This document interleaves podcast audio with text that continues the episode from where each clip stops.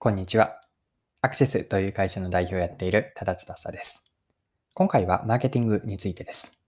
具体的には、この内容が今回のわかる内容になるんですが、営業職の方がマーケティング力を高める方法について解説ができればと思っています。というのは、今回の内容の背景は、ある方からのキャリア相談からだったんです。で、相談内容は今は営業担当されていて、将来はマーケターになりたいんだけれども、営業職でマーケティング力を高めるためにはどうすればいいかという内容でした。なので、ま営業という想定をしたときにどうやって営業しながらマーケティング力を鍛えるかについて解説ができればと思っています。で、今回の内容をぜひ見たり聞いていただきたいなと思っている方は、まキャリアに悩んでいる方なんですが、具体的には今言ったような営業をやっていて、本当はでもマーケティングをしたいと思っている方をイメージしています。将来マーケターになりたいと思っている方に何か少しでも参考になればと思っています。はい。で今も少し触れたんですけれども、ある方から相談を受けました。内容がマーケターになるにはどうすればいいかだったんです。で今は営業をされていて、将来は、将来はマーケターになりたいと思っている方でした。上司や先輩からは営業をやっていれば、マーケティングのスキルは鍛えられると言われているものの、ご自身としては納得感が得られていないとのことだったんです。で、本人のお考えは、このまま営業を続けるよりも、マーケティングができる会社、例えば広告会社を想定していたんですけれども、転職をした方が良いのではないかと思っていたり、または転職ではなく営業を続けるとしたら、マーケティング力を高めるためにはどうすればいいでしょうという相談でした。で、これを聞いて私が思ったのが、転職は視野に入れながらも、今の営業という環境で将来のマーケターを目指して、営業職でマーケティング力を鍛えていくのがいいのではないかと思と思いました。で、マーケティングで大事なのって顧客理解なんですね。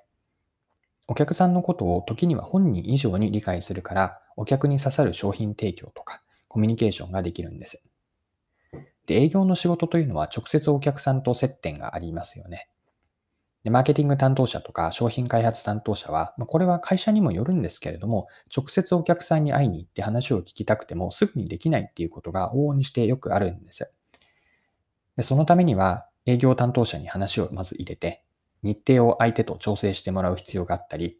で、その過程も含めてなんですけれども、営業の人によってはお客さんとの関係によって、あまりそういう取り組みを好ましく思われないなんていうこともあるんです。で、その点営業をされていれば、社内でお客さんに最も近い位置にあるので、お客さんのことを理解するには、またとないこう環境にあるわけです。はい。では、営業をしながら、マーケティングスキルをどうやって磨いていくか、高めていくかについて見ていきましょう。で今見てきたような、マーケティングに直結する顧客理解力を鍛えるために、次の3つを意識して、ま営業のお仕事をされるといいんじゃないかなと思いました。つまり、営業でのマーケティング力の鍛え方なんですが、1つ目が直接お客さんの話を聞く機会を作ります。2つ目が要望や話してくれるお客さんからの不満、そこだけではなくて、奥までしっかりと掘り下げる。3つ目がそうした顧客理解に基づいた企画提案を相手にしていきます。で今の3つ順番に補足しておくと、1つ目のお客さんの話を聞く機会というのは、まあ、通常の売りに行く営業ではなくて、コミュニケーションと顧客理解を主目的にした場を作ることです。で2つ目の要望や不満の奥まで掘り下げるというのは、お客さんの話を聞いて、さらに言葉ではまだ説明できていないようなお客さんが抱えている不ですね。不満とか不都合、不満、不快感のようなもの。さらに本人も気づいていないようなもっともっと奥にある潜在な問題、潜在的な問題意識とか課題感をこちらで見出していくんです。これが奥まで掘り下げるといういったことの意味です。で3つ目の法則、顧客理解に基づいた企画提案なんですけれども、これはお客さんの課題感とか、その設定した問題を、じゃあ自分たちはどうやって解決するかのソリューションを考えて提案していくんです。で、ここのベース、ソリューションのベースになっているのは何よりも顧客理解なんです。で、以上のようなお客さんとのコミュニケーション、通常の今まで営業でされているコミュニケーションに、マーケティングでの顧客理解という観点から入れたコミュニケーションに加えて、社内でのコミュニケーションでもマーケティングのスキルというのは鍛えられます。まあ、営業をされているので、自社の商品とかサービス開発に直接関わらないとしても、お客さんの声を現場の情報として社内に共有していくといいです。で、ただしなんですけれども、社内へのフィードバックというのは、お客さんの不満とか要望をただそのままに伝言役のように伝えるのでは役割をまだ果たしていないんです。お客さんの声はともすると表面的な問題事象に過ぎないんですね。で、その背景とか、さらに事象に対する自分なりの見解、解釈、ま、要するにどういうことかという本質まで見出して、それを社内に伝えるようにしたいです。で、えっと、もう少し営業の話も続けていくんですが、営業をやっているとですね、自分、または自分たちの売上目標があると思うんですが、その売上目標がノルマのようになって、目的を、目標をこう達成することというのが過度に優先されがちになります。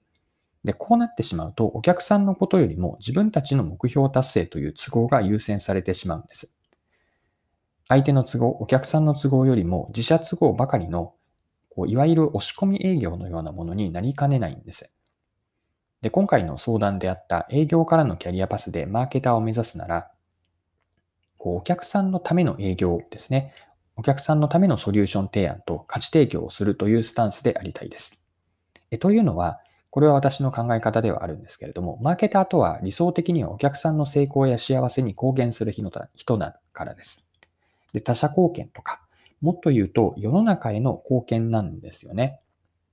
で、他人に喜んでもらう。これが巡り巡って自分たちの成功につながるわけで、あくまで順番は他者貢献が先なんです。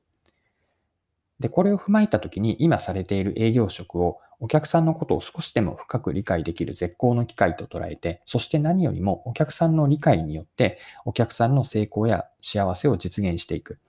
こうしたマーケターの理想につながる姿勢で今やっている営業の仕事を続けていけば、その経験というのはきっと将来への財産になると思っていて、これを今回の、えっと、相談者質問者の方に伝えたかったことですし、この場でも共有したいことです。はい、そろそろクロージングです。今回はビジネスキャリアとマーケティングについての話でした。ま、最後に内容を簡単に振り返ってまとめておきます。マーケティングで大事なのは顧客理解だと思っていて、お客さんのことを時にはその相手の本人以上に理解するから、お客さんにこうぐさっと刺さるような、ま商品提供とかコミュニケーションができるわけです。まあ、これを踏まえたときに営業でのマーケティング力の擬態化だとは3つのことを意識するなといいと思っていて、直接お客さんの話を聞く機会を作ること。2つ目が要望とか話してくれる不満の奥まで掘り下げる。3つ目がそうした顧客理解に基づいた企画提案をしていきます。で、営業ではマーケターのこう姿勢も入れたいと思っていて、一言で言うと他者貢献なんです。というのは、マーケターとは理想的にはお客さんの成功とか幸せに貢献する人だと思っていて、他人に喜んでもらうことが巡り巡って自分たちの成功につながるわけです。で、営業職というのをお客さんのことを深く理解できる、まあ、良い機会だと捉えて、お客さんの理解によって、えっと、相手のお客さんの成功とか幸せを実現させていく。こうした一つ一つの取り組み、経験が将来への財産になって、目指したいマーケターに近づいていけるはずです。はい。今回も貴重なお時間を使って最後までお付き合いいただきありがとうございました。この配信のコンセプトは10分で見分けるビジネスセンスで、これからも更新は続けていくので、よかったら次回もぜひよろしくお願いします。それでは今日も素敵な一日にしていきましょう。最後に一つご案内をさせてください。ニュースレターのご紹介です。ビジネス系のニュースレターを毎週配信しています。で、今回の音声配信の内容がいいなと思っていただいた方には、レターもきっと面白く読めると思います。で、概要欄にレターへのリンクをつけておきますので、無料の購読登録をしていただけると、ビジネスレターが週1回、毎週木曜の朝なんですけれども、届きます。でもし登録いただいて読んでみて違うなと感じたら、すぐに解約できるようになっているので、その場で解約いただいて OK です。ぜひぜひレターも登録して読んでみてください。